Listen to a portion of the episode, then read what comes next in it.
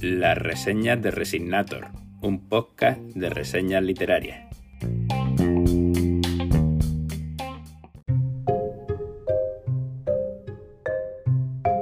Mi penúltima lectura, 2-2024. Título, Panfleten. Autor, Jerónimo Tristante. Valoración personal, cuatro jarras de cerveza. Estupenda ficción histórica policíaca, como a las que nos tiene acostumbrados el autor murciano. Muy bien contextualizada, en el momento de mayor esplendor del imperio español, con los tercios de Flandes como telón de fondo. Personajes reconocibles.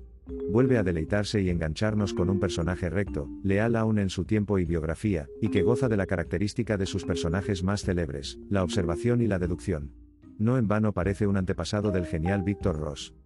Un momento importante sobre el que gira la novela es la imprenta y el poder de la palabra escrita.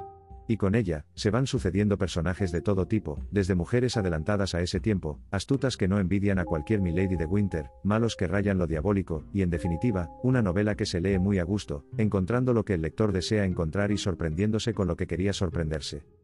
El estilo de la novela es cuidado, con un léxico oportuno, a veces arriesgado para la época y el tempo narrativo pero correcto, con algunos guiños a sus lectores, algunas recurrencias morfosintácticas nada estridentes y una estructura redonda. La recomiendo.